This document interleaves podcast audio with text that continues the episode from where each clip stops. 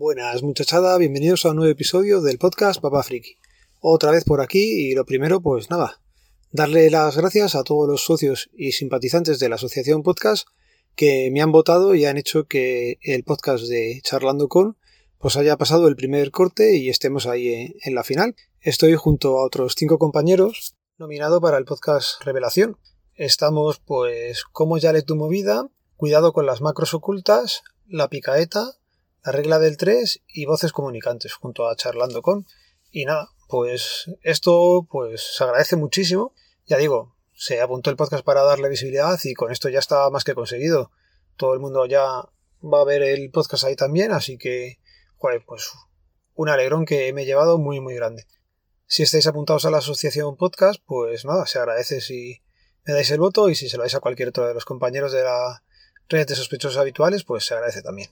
Y nada, volviendo a, cosillas del día a día. Tenía pendientes comentaros qué tal había ido el tema de la aerotermia. Si os acordáis, estaba pendiente porque había zonas que no me estaban enfriando bien.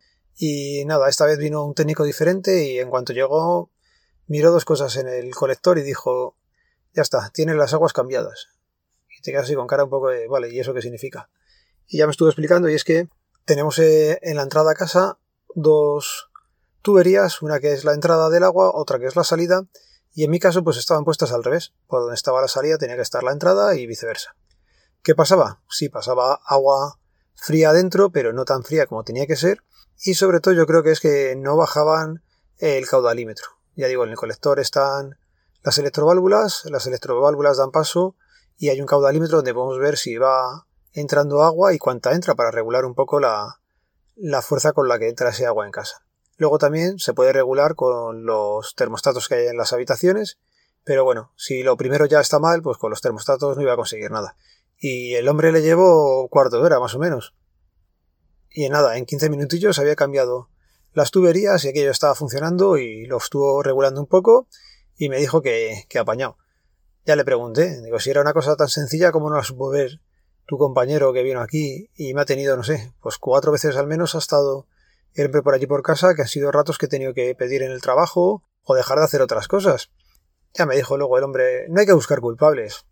Y a ver, yo entiendo que le eches un capote a tu compañero, pero joder, ha sido un poco fastidio estar toda la ola de calor con la aerotermia funcionando a, medio gas. Pero bueno, cosas que pasan, ya está arreglado, que es lo importante, y, y nada, a, a seguir viendo cosas nuevas en casa y, y probando otras cosillas. ¿Qué ha pasado? Pues hemos conseguido, por ejemplo, que viniera el pintor hoy. Ha llegado el pintor hoy a nuestra casa a hacer los remates y el tío, un profesional como la copa de un pino. Estos que merecen un, un 10. Os voy a contar una cosa, estoy grabando dentro del coche y ha pasado una señora que yo juraría que acaba de pasar cuando empezó a grabar. Era la misma mujer, con el mismo vestido. Esto es el típico este glitch que hay en las películas, en Matrix. Pues joder, me he quedado todo rayado. Cosa más curiosa, macho. Bueno, os iba contando. El pintor, un profesional de 10. Ha venido, ha hecho los remates que tenía que hacer y alguna cosilla que hemos hecho durante la mudanza me ha dicho, te lo repaso yo que no hay problema. Así da gusto, no es como con otras cosas que he tenido problemas y la gente, vamos, detrás de ellos para que lo arreglen y hay cosas que todavía ni han venido a mirar. Pero bueno, cosillas que tiene la mudanza y, y el estrenar una casa nueva. Y me gustaría contaros más acerca del NAS, pero va a ser complicado y es que lo tengo puesto, pues eso, en modo ultra sencillo. Está haciendo de disco duro en red. Todavía no he programado copias, todavía no le he hecho nada más que poner Docker. Instalé Home Assistant y como no entré en un periodo poco de tiempo, que lo dejé puesto y me fui a la cama, cuando fui a hacerlo por la mañana, ya por seguridad, lo habían cerrado, tengo que volver a, levantar el servicio y no sé ni cómo se hace. No sé si tardaría menos desinstalándolo y volviéndolo a instalar que estar trasteando, pero bueno, trastearemos que, que es lo que mola. Y cosillas de, del DNI. Pues venga. Imagino que habréis escuchado que ha habido un poco de jaleo este verano y es que las libretas de pasaporte empiezan ahora por PAO. ¿Qué pasa? Que la tipografía que eligieron es muy muy mala y parece que pone PA0. Entonces ha habido gente que ha perdido vuelos y ha tenido problemas para viajar.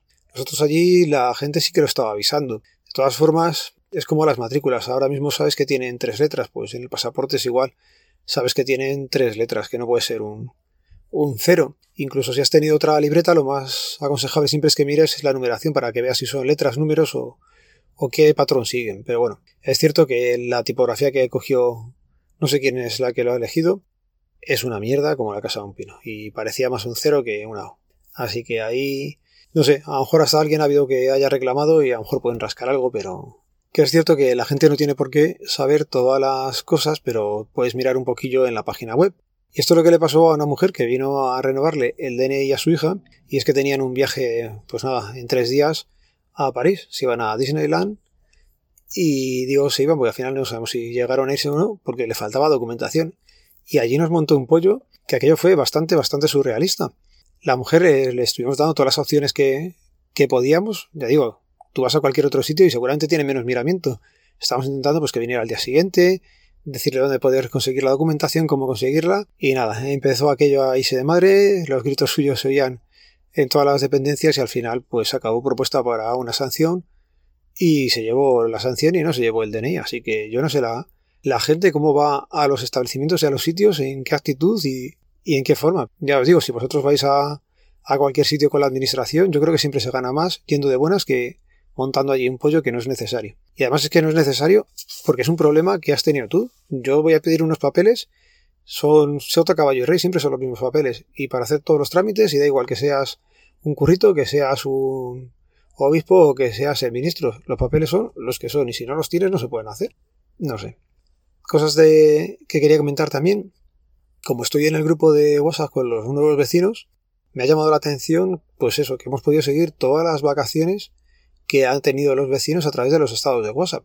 Mira que no soy de mirarlo mucho, pero vamos, hemos visto las fiestas, hemos visto si han estado en la playa, en la montaña y qué han estado haciendo todo, todo, todo. La gente todo eso, si lo usas, que ya digo, yo apenas uso los estados, limítalo. Hay una pestaña donde puedes decir quién quieres que lo vea y quién no. No sé, configúralo, que no te lleva mucho tiempo y evitarás, pues yo que sé, que el que te ha comprado una cuna en Wallapop, pues te vea las lorzas estando en la playa. No, no es necesario.